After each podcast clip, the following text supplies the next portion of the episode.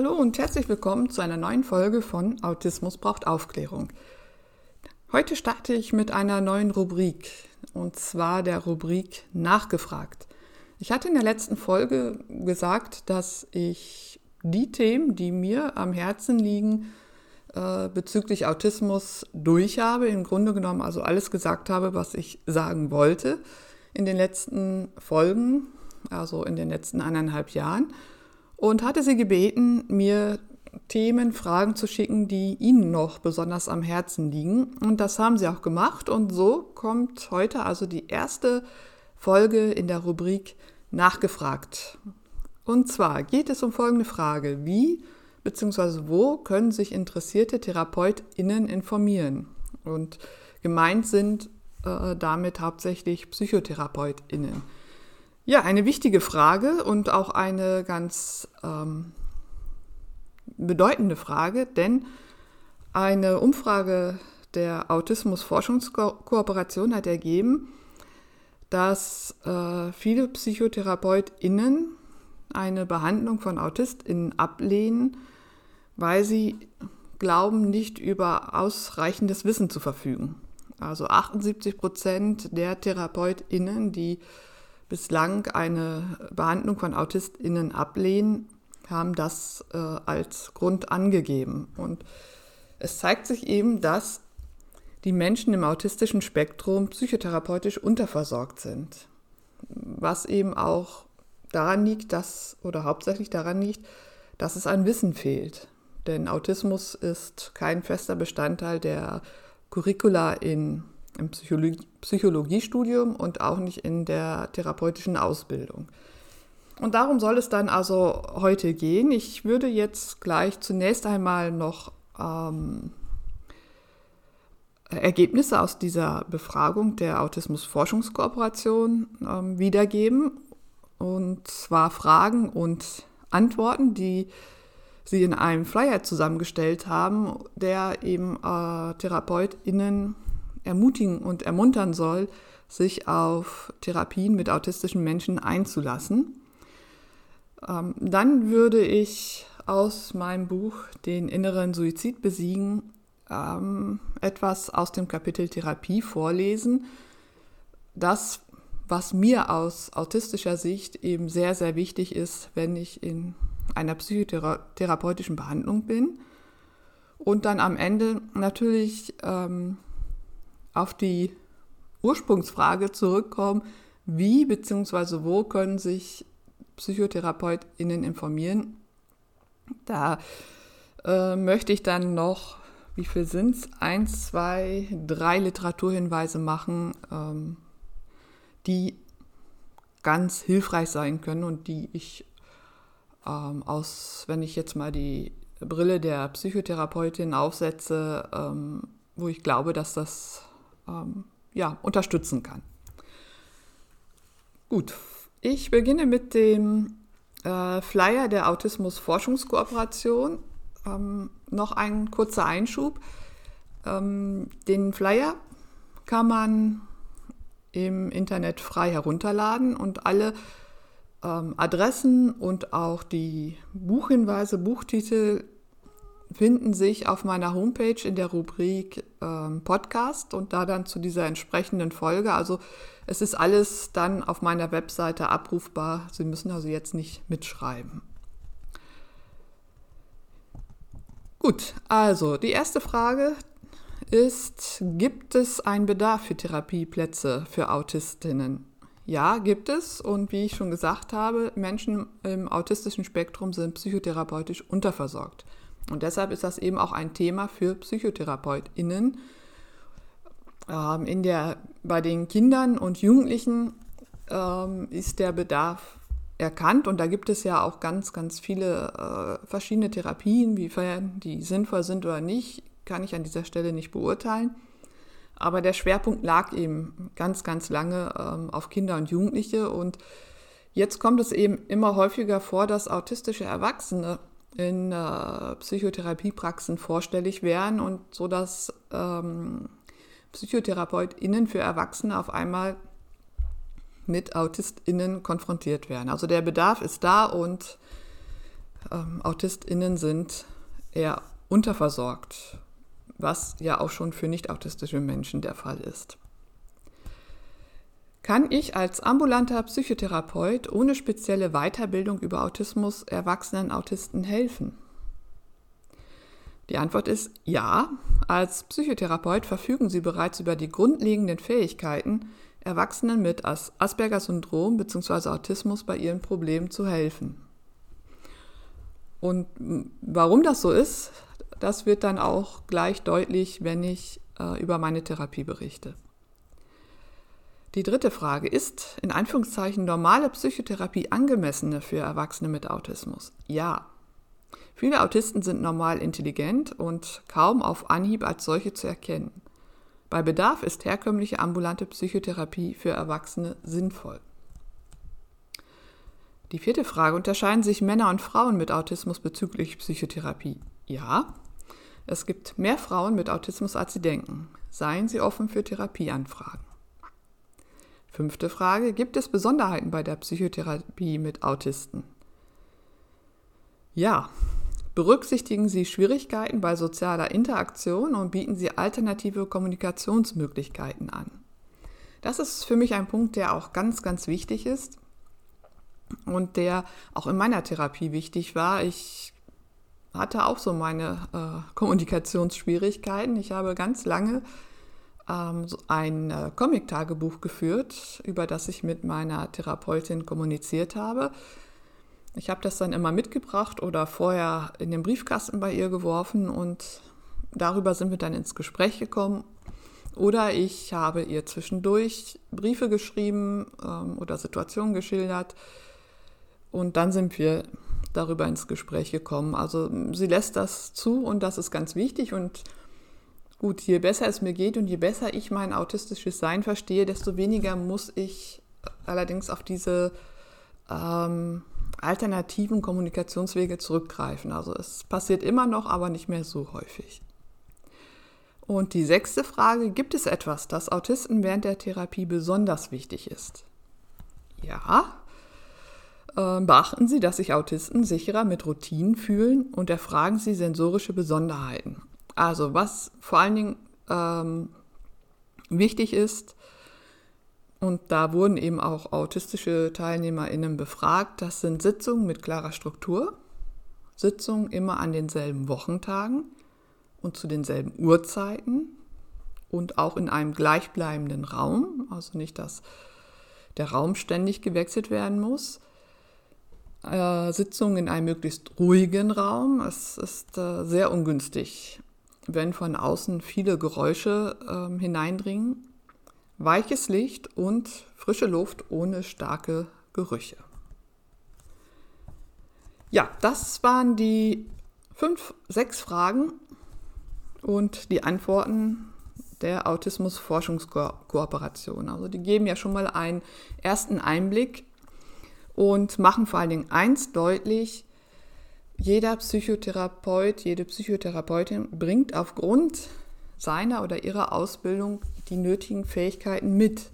Das heißt, auch wenn sie bislang, ich spreche jetzt mal die Psychotherapeutinnen sie direkt an, wenn sie bislang noch nichts mit Autismus zu tun hatten, können sie autistische Menschen therapieren. Das äh, Wichtigste ist, sich auf diese Menschen einzulassen. Aber das ist, das gilt ja für alle ähm, KlientInnen, sich einzulassen und ähm, genau zuzuhören und ähm, zu schauen, was braucht die Klientin oder der Klient. Klient. Ähm, für mich war das Wichtigste, dass ich ähm, so angenommen worden bin, wie ich bin und dass mir meine Therapeutin geglaubt hat. Und das ist etwas, was gar nicht so selbstverständlich ist. Ähm, autistischen Menschen wird oft nicht geglaubt. Ihnen wird oft die Wahrnehmung, ihre Wahrnehmung abgesprochen. Ähm, stell dich nicht so an und das ist doch gar nicht so. Und da ist es eben wichtig, dass die Therapeutin, der Therapeut nicht ein bestimmtes Bild oder eine bestimmte Vorstellung von Menschsein im Kopf hat und ähm, dann die Therapie dahin ausrichtet, dass die Klientin oder der Klient eben dieses Bild erfüllen soll. Problematisch kann es eventuell werden in der Verhaltenstherapie, denn es gibt natürlich viele Manuale und Methoden, die VerhaltenstherapeutInnen anwenden, die sind aber alle gedacht oder ausgerichtet an nicht autistische Menschen. Und autistische Menschen reagieren anders, nehmen ja die Welt auch ganz anders wahr, denken anders, verarbeiten Informationen anders. Und da ähm, ist die Gefahr eben sehr groß, dass dann diese Wege, die sie üblicherweise beschreiten, nicht funktionieren. Und da müssen sie im Grunde genommen all das äh, aus ihrem Kopf streichen und gemeinsam mit den KlientInnen den richtigen Weg finden, der eben anders sein kann. Ähm, das wird gleich auch, äh, wenn ich aus meinem Buch lese, wird das deutlich, warum das so ist. Noch ein ganz kurzer, eine ganz kurze Ergänzung. Kosten der Therapie. Wer trägt die Kosten, wenn autistische Menschen sich in Psychotherapie begeben? Also zunächst haben wir die Krankenkasse, wenn Komorbiditäten bestehen. Also wenn ähm, Depressionen behandelt werden sollen, Angststörungen, also wenn psychische Störungen behandelt werden. Wenn es allein um Autismus geht, übernimmt die Krankenkasse die Therapie bei PsychotherapeutInnen nicht. Ich werde darüber nochmal eine eigene Folge machen ähm, mit diesem, über den ganzen Therapiebereich und welcher Kostenträger eigentlich wo zuständig ist. Das ist echt äh, eine komplizierte Geschichte. Bei mir war das so, dass ich äh, mich wegen schwerer Depression in Behandlung begeben habe und da die Kosten auch übernommen worden sind. Jetzt im Moment befinde ich mich in einem Coaching. Also es geht nicht mehr um eine Behandlung von Depression. Das ähm, ist geschafft, Gott sei Dank. Und die trage ich dann selbst. Ich brauche das aber. Ich brauche also die Psychotherapie weiter, nicht um einfach ähm, mein autistisches Sein immer noch weiter besser zu verstehen und vor allen Dingen ähm, mein Leben danach ausrichten zu können. Gut, das nur als Ergänzung. Ich möchte jetzt ähm, aus meinem Buch den inneren Suizid besiegen, mein Leben trotz gegen mit Asperger Autismus vorlesen und zwar aus dem Kapitel, äh, aus dem sechsten Kapitel zur mal gerade gucken, wie nenne ich, habe ich das selbst genannt, das sechste Kapitel, äh, vom Pinguin, der gern eine Giraffe wäre. Krass. Also hier geht es um Psychotherapie in diesem sechsten Kapitel, also hauptsächlich um Psychotherapie. Äh, es geht um die Therapien, die mir geholfen haben. So, und Kapitel 6.8 ist, was hilft also, dem Menschen gestatten zu sein? Was hilft, dem Menschen gestatten zu sein? Damit könnte dieser Abschnitt schon enden, denn die Antwort ist umfassend. Ich möchte trotzdem beleuchten, was es heißt, dem Menschen, dem Menschen gestatten zu sein, weil dadurch verständlich wird, warum vielen Menschen genau das schwerfällt und sie es sogar als Zumutung empfinden. Dem Menschen gestatten zu sein bedeutet, dass ich ihn so akzeptiere und annehme, wie er ist. Ich bestimme keine Ziele für ihn, die er zu erreichen hat. Ich höre genau hin und versuche, ihn zu verstehen. In diesen vier Sätzen beschreibe ich im Grunde meine derzeitige Psychotherapie, die mir ermöglicht, zu mir zu finden, mein Innen mit dem Außen kongruent werden zu lassen. Das geht nur, weil meine Therapeutin nicht ein festgelegtes Programm abspult, sondern von mir und meinen Bedürfnissen ausgeht, die es ja erst einmal herauszufinden galt. Dieser individuelle Ansatz, personen- und klientenzentriert im Sinne Rogers, ist der Schlüssel dafür, dass die Psychotherapie mir hilft. Sie hat mir das Leben gerettet.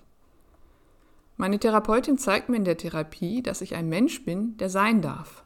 Ein wertvoller Mensch, der so, wie er ist, in Ordnung ist. Der sich nicht verbiegen muss, um der Norm zu entsprechen, der sein Inneres nicht an das Außen anpassen muss, sondern das Außen an seinem Inneren, seinen Bedürfnissen entsprechend gestaltet. Der sein darf. Das bedeutet so viel. Ich kann gar nicht in Worte fassen und die Gefühle zum Ausdruck bringen, die damit verbunden sind. Meine Therapeutin und die Therapie mit ihr gestatten mir zu sein. Die Metapher des Hauses mag es am besten verdeutlichen. Meine Therapeutin versteht das Innenleben ihrer KlientInnen als eine Art Puppenhaus, in das sie hineingeht und das sie erforscht, um sich darin zurechtzufinden und damit ihre KlientInnen zu verstehen. Es geht im weiteren Verlauf der Therapie dann nicht darum, dieses Haus abzureißen und durch einen schicken und modernen Neubau zu ersetzen, sondern darum, es zu renovieren an den Stellen, wo es der Klient oder die Klientin wünscht. Dabei ist einiges zu beachten, zum Beispiel die Statik des Hauses. Auch sollten die Renovierungsmaßnahmen zum Stil des Hauses insgesamt passen. Zu überprüfen ist außerdem, ob es vielleicht unter Denkmalschutz steht, also Veränderungen nur sehr behutsam vorgenommen werden können. Die Statik meines Hauses ist mein autistisches Sein. Wenn nun also in der Therapie versucht würde, meine daraus resultierenden Bedürfnisse zu unterdrücken, um in Anführungszeichen gesellschaftsfähig zu werden, würde die Statik meines Hauses ins Wanken geraten und mein Haus wäre einsturzgefährdet. Genau das passiert, wenn ich gegen mein autistisches Sein lebe. In der Tagesklinik wurden wir freitags in der Visite gefragt, welche Pläne wir für das Wochenende hatten. Als depressiver Mensch sollte ich mir etwas vornehmen, das war Teil der Therapie. Sie wollen doch wieder gesund werden, oder? wurde ich gefragt. Ja, das wollte ich. Also nahm ich mir etwas vor. Das wiederum führte dazu, dass ich das Wochenende nicht zur Erholung von der anstrengenden Woche in der Tagesklinik nutzte. Meiner autistischen Statik entsprechend hätte ich die zwei Tage in völliger Ruhe ganz allein verbringen müssen. Stattdessen suchte ich weitere soziale Kontakte, die mich überforderten. Ich wusste noch nicht, dass ich autistisch bin. Der Ansatz war für depressive Menschen sicherlich richtig, der richtige, also für depressive nicht autistische Menschen, aber eben nicht für autistische depressive Menschen. Wenn die Therapie in der Form fortgesetzt worden wäre, hätte das mein Haus zum Einsturz gebracht, weil mir damit nicht gestattet worden wäre, zu sein, zu sein, wie ich bin. Die Tagesklinik hat mir geholfen, einen Zugang zu mir zu finden. Ihre Thera Therapien führten dazu, erst einmal überhaupt einen Blick auf mein Haus werfen zu können und seinen Hauseingang freizulegen. Damit waren die Voraussetzungen für die weitere ambulante Psychotherapie geschaffen. Meine Therapeutin betrat nun mein Haus und begleitete mich bei meinem Rundgang. Wir schauten uns die verschiedenen Räume an, entdeckten dabei den autistischen Raum, das Kinderzimmer meines kindlichen Ichs und weitere Räume. Wir machten erst einmal eine Bestandsaufnahme. Als Bauherrin entschied ich danach, was ich wie renovieren wollte und erhalte die nötige Unterstützung durch meine psychotherapeutische Architektin. In diesem Prozess befinde ich mich noch immer. Denn wie, wie das so bei Renovierung oder Arbeiten an Altbauten ist, man weiß nie, was einen erwartet, wenn man eine Baustelle aufmacht. Manchmal kommen schöne Überraschungen zum Vorschein, zum Vorschein, wenn sich zum Beispiel unter dem Teppich ein wunderschöner alter Dielenboden versteckt, manchmal aber ergeben sich weitere Baustellen, mit denen man gar nicht gerechnet hatte. Dass nicht gegen die Statik und den Charakter meines Hauses renoviert wird, bedeutet auch, dass meine autistischen Verhaltensweisen als das gesehen werden, was sie sind. Funktionale menschliche Bewältigungsstrategien. Mein autistisches Leben bedeutet nun einmal ein recht hoher Stresslevel, weil so viele alltägliche Dinge einfach anstrengender sind als für nicht autistische Menschen. Mein sozialer Rückzug ist kein depressives Zeichen, sondern schlicht notwendig, um eine Überforderung zu vermeiden. Es ist also eine Ressource, die es zu stärken gilt. Sie anzuerkennen, mir zuzugestehen und zu bemerken, wann ich sie einsetzen sollte, ist Teil der Therapie, ebenso wie die Trauer darüber, dass es so ist ich sehne mich nach sozialen Kontakten und kann sie doch nur sehr begrenzt ertragen. Es ist nicht immer leicht, diese Spannung auszuhalten. Ich kann und möchte auch gar nicht nur in meinem Haus leben. Ich möchte es verlassen können und andere Häuser aussuchen. Die normalen Häuser sind aber ganz anders gebaut, haben eine andere Statik und verwirren mich. Es ist fast so, als würde ich in ein Spiegellabyrinth wie auf dem Jahrmarkt betreten. Das passte jetzt gerade nicht, ne? Es ist fast so, als würde ich ein Spiegellabyrinth wie auf dem Jahrmarkt betreten. Hier hilft mir meine Architektin, die natürlich die verschiedenen Architekturstile kennt und mir die Häuser erklärt, sodass ich mich hineinwagen kann. Ich hoffe, ich konnte mit der Hilfe der Metapher des Hauses erklären, was es heißt, einem Menschen in der Therapie zu gestatten, zu sein. Ich muss sein Haus betreten und ihn bei seinen Renovierungsvorhaben unterstützen. Ich kann sein Haus nicht nur von außen betrachten und für ihn einen Renovierungsplan erstellen, der fortan in einer bestimmten Zeit abzuarbeiten ist. Meine Therapeutin gestattet mir, Mensch zu sein und befähigt mich dadurch, den Renovierungsprozess meines Hauses selbst zu steuern. Ja, soweit aus meinem Buch. Und das habe ich 2019, 2019, 2020 geschrieben. Jetzt haben wir 2022, ich bin also weiter. Und ich habe ja schon gesagt, ich bin im Moment ähm, eher in einem Coaching und das bedeutet, wenn wir das auf die Metapher des Hauses übertragen, dass es jetzt darum geht, nicht mehr das Haus zu renovieren oder zu reparieren, sondern es instand zu halten. Und dabei hilft mir eben meine psychotherapeutische Architektin.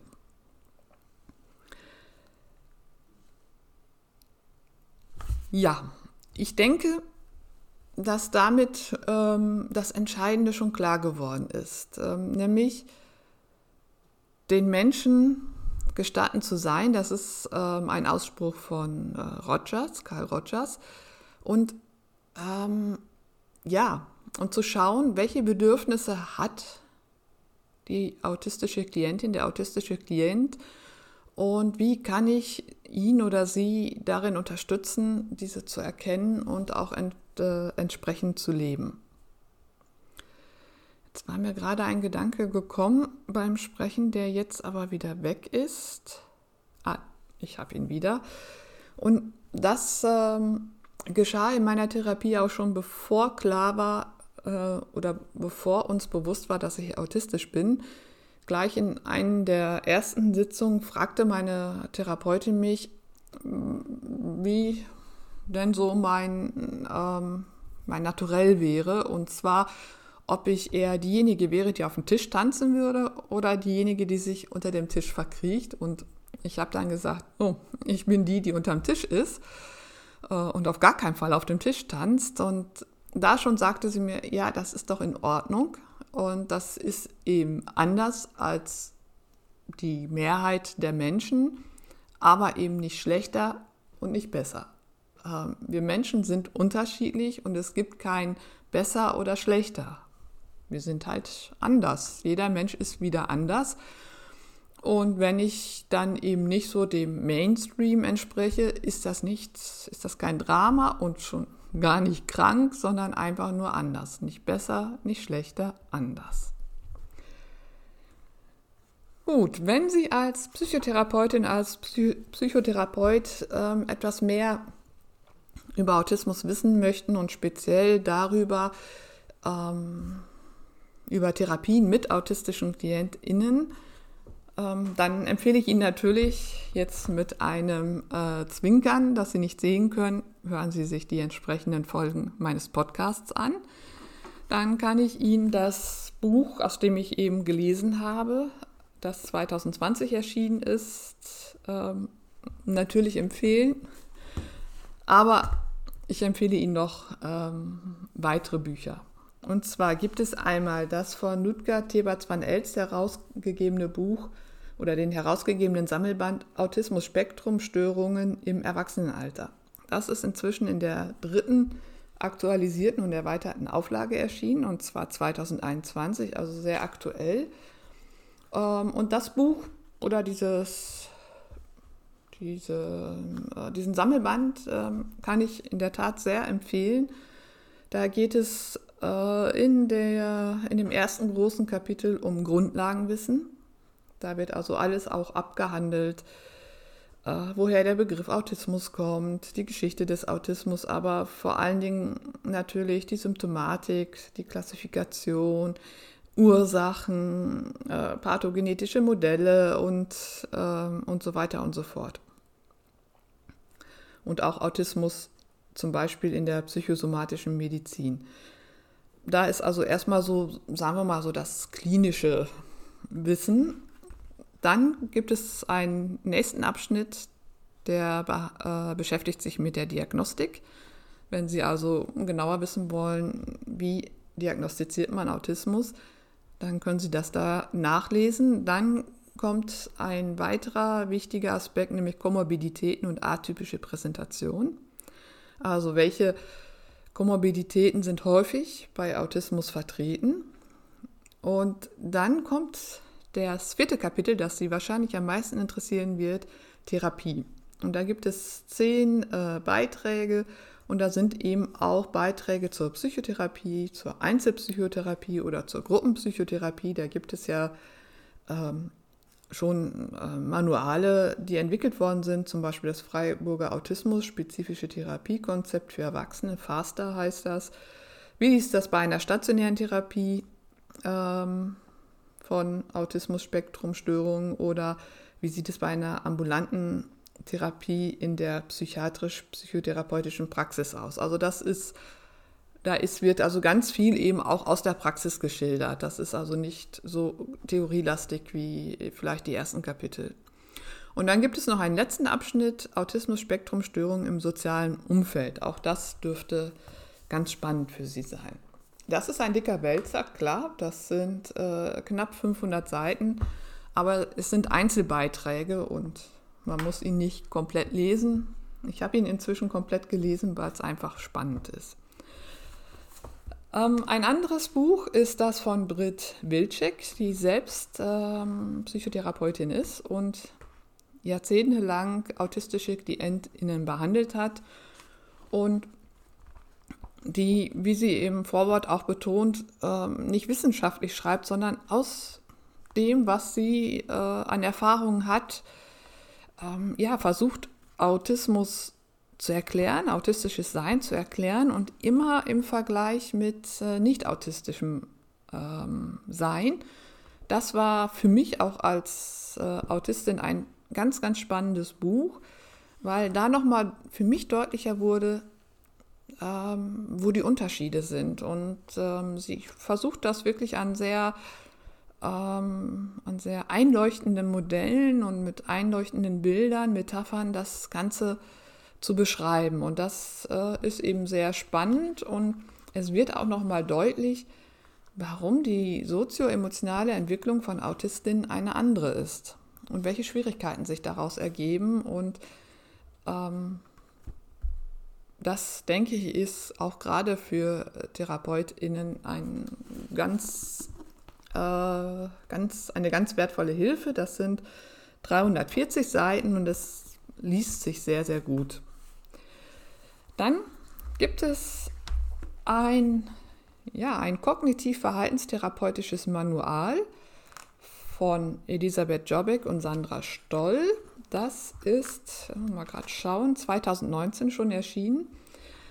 Ähm, das ist vielleicht gerade für die VTler, wie es so schön heißt, für die VerhaltenstherapeutInnen ein ganz wichtiges, äh, ein ganz wichtiges Buch denn ähm, es enthält ganz viel Zusatzmaterial, Arbeitsblätter, ähm, die eben gerade für autistische Menschen gedacht sind und die in der Therapie sehr, sehr hilfreich sein können. Ähm, auch hier geht es zunächst einmal darum, geht es um Grundlagen, Diagnostik, Symptomatik, äh, das Erscheinungsbild, aber auch autistische Stärken, ähm, sie erklären in einem Störungsmodell, warum gerade autistische Menschen eben für psychische Erkrankungen ähm, anfällig sind. Es geht auch nochmal auf den diagnostischen Prozess ein und ähm, auf, sie gehen ein auf Behandlungsoptionen für hochfunktionale Erwachsene. Also das Buch heißt Hochfunktionaler Autismus bei Erwachsenen. Also es richtet sich an AutistInnen mit normaler Intelligenz. Und dann kommt der therapeutische Leitfaden. Ähm, Besonderheiten in der Arbeit mit Menschen mit ASS. Da geht es erstmal um die Rahmenbedingungen, Kommunikation, Beziehungsgestaltung. Dann geht es um die Psychoedukation. Ich denke auch, dass das ein ganz, ganz wesentlicher Teil der Therapie sein wird, erstmal das autistische Sein zu verstehen. Das ist ganz zentral. Wenn ich mich selbst nicht verstehe, ja, dann bleiben äh, psychische Erkrankungen nicht aus. Dann sind eben Bereiche, die oder Themen, die in einer Psychotherapie von autistischen Menschen genannt werden, die, die wichtig sind. Da, ist, da geht es um das Selbstwerterleben, um die Identitätsfindung, um Stressmanagement und um sozioemotionale Kompetenzen. Da geht es um die Gefühle, um die eigenen Gefühle, die Gefühle anderer wahrnehmen. Es geht um die soziale Wahrnehmung und es geht um soziales Wissen und Regeln aber auch Bereiche sind noch Partnerschaft und Sexualität und die berufliche Orientierung und Integration. Also das ist ein wirklich ein, ein ganz äh, wertvolles Buch, das vor allem für diejenigen ähm, wichtig ist oder für diejenigen hilfreich sein kann, die ähm, ja gerne mit ja, verhaltenstherapeutischen Manualen arbeiten, mit Arbeitsblättern arbeiten und da ist das also eine ganz, ganz wertvolle Stütze. Und das letzte Buch, das ich noch äh, Ihnen ans Herz legen möchte, ist das Selbsthilfebuch von Silke Lipinski. Silke Lipinski ähm, hat auch an dem gerade vorher genannten Buch von Isabel Jobek und Sandra Stoll mitgearbeitet und ähm, wirft in dem Buch immer ganz konkrete ähm, Beispiele ein. Sie hat aber selbst eben auch ein dünnes, kurzes Selbsthilfebuch rausgegeben, knapp 100 Seiten oder gut 100 Seiten, das auch, äh, dass sich an autistische Menschen selbst richtet, das sie aber als Therapeutin auch äh, wunderbar nutzen können und in die ihre Therapie ähm, einbeziehen können sodass sie da zusammen dran arbeiten können. Auch Silke Lipinski stellt sehr viele Arbeitsblätter zur Verfügung und es geht darum auch, äh, sich selbst besser zu verstehen und zu erkennen, was brauche ich eigentlich? Ne? Wie äußert sich Autismus bei mir? Ähm, da geht es um die Frage der kommunikativen Besonderheiten, soziale Besonderheiten, ähm, auch um die Frage, soll ich mich immer anpassen? Es geht um Routinen, Interessen und auch um die sensorischen Besonderheiten. Also erstmal rausfinden, wer bin ich eigentlich. Dann geht es aber auch darum, die eigenen Stärken, die autistischen Stärken ähm, herauszufinden. Es geht um Gefühle, um Gefühlsregulation, auch Autismus und Selbstwert. Da haben wir es wieder Stress und Stressmanagement und Autismus und psychische Gesundheit. Das sind eben Bereiche, die natürlich in der Psychotherapie eine Frage sind. Und die finde ich äh, eben in, so in den klassischen Darstellungen des Autismus, äh, in den klinischen Darstellungen einfach fehlen, weil sie keine Diagnosekriterien darstellen.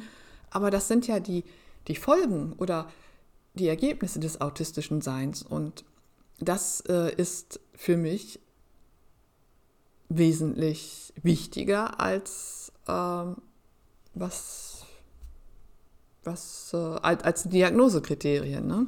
Die sind schon wichtig und ich will mich ja auch verstehen, aber was bedeutet das letztlich, diese andere sozioemotionale Entwicklung? Wozu führt das? Ähm, das sind die Themen, die autistische Menschen am Ende in die Psychotherapie führen.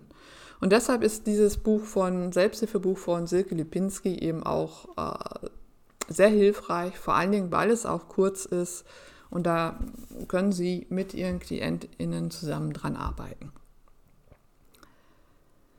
Das waren jetzt meine, ähm, war meine Antwort auf die Frage, wie bzw. wo können sich interessierte TherapeutInnen informieren. Die Links und äh, Literaturhinweise finden Sie, wie gesagt, auf meiner Webseite, der Ordner ähm, Podcast und dann bei der Folge unten drunter. Ja, ich freue mich, dass ich diese Folge machen durfte und es sind noch mehr Fragen ähm, eingetrudelt auf die ich dann in den nächsten Folgen eingehen werde. Und zwar ist es die Frage nach der Empathie, nochmal also etwas genauer darauf eingehen, was ist eigentlich äh, Empathie und äh, wie ist das bei autistischen Menschen? Es hält sich ja immer noch das Gerücht in Umlauf, autistische Menschen seien nicht zur Empathie fähig. Dann eine weitere Frage, ein weiteres Thema ist die Wirkung von Medikamenten und das Empfinden von Schmerzen. Da habe ich noch nicht so wahnsinnig viel drüber gefunden, aber auch darüber wird es eine Folge geben. Eine nächste Frage ist oder eine nächste Folge wird dann auch sein über Liebe und Sexualität. Das ist auch ein Bereich, ähm, der ja auch in die Therapien hineinspielt, wie ich eben gesagt hatte aber so ein Bereich, über den nicht ganz so viel geredet wird. Ähm, ich habe mich dem Bereich ja bislang auch noch nicht zugewendet. Äh, auch das wird eine Folge sein. Dann Autismus und Hochbegabung und auch die, die Schnittmenge, die es da gibt. Das, äh, diese Folge werde ich nicht alleine gestalten, sondern mit einer Expertin für Hochbegabung zusammen. Und letztlich noch eine Folge zu How to be Autistic. Ähm, das ist auch eine Frage, die aus einer Therapie heraus entstanden ist. Wenn ich jetzt die Autismusdiagnose erhalten habe als erwachsener Mensch und jetzt, es gibt äh, eben ganz viel Literatur und Hinweise dazu, ähm, wie, ähm, wie ich mich anpasse. Und das ist ja auch das, was ich ein Leben lang gemacht habe. Aber wenn ich jetzt autistisch bin, was heißt das denn jetzt? So, so das sind so diese Unsicherheiten, die am Anfang entstehen. Ne? Was darf ich denn jetzt eigentlich und was darf ich nicht? Ne? Darf in Anführungszeichen. Also so eine, ja, was bedeutet das jetzt eigentlich für mich? Ja, und wenn Sie sich sagen, Mensch, ich hätte aber auch noch dieses Thema oder diese Frage, stellen Sie sie die Rubrik nachgefragt.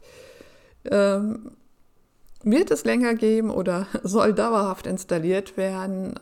Denn ja, denn es ist ja wichtig, dass das zur Sprache kommt, was Sie interessiert, was Sie bewegt.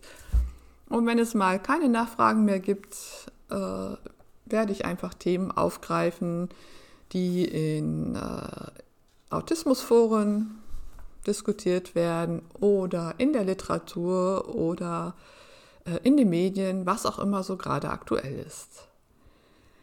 Soweit so gut für heute. Bis zum nächsten Mal, Ihre Stefanie Mehrwalter.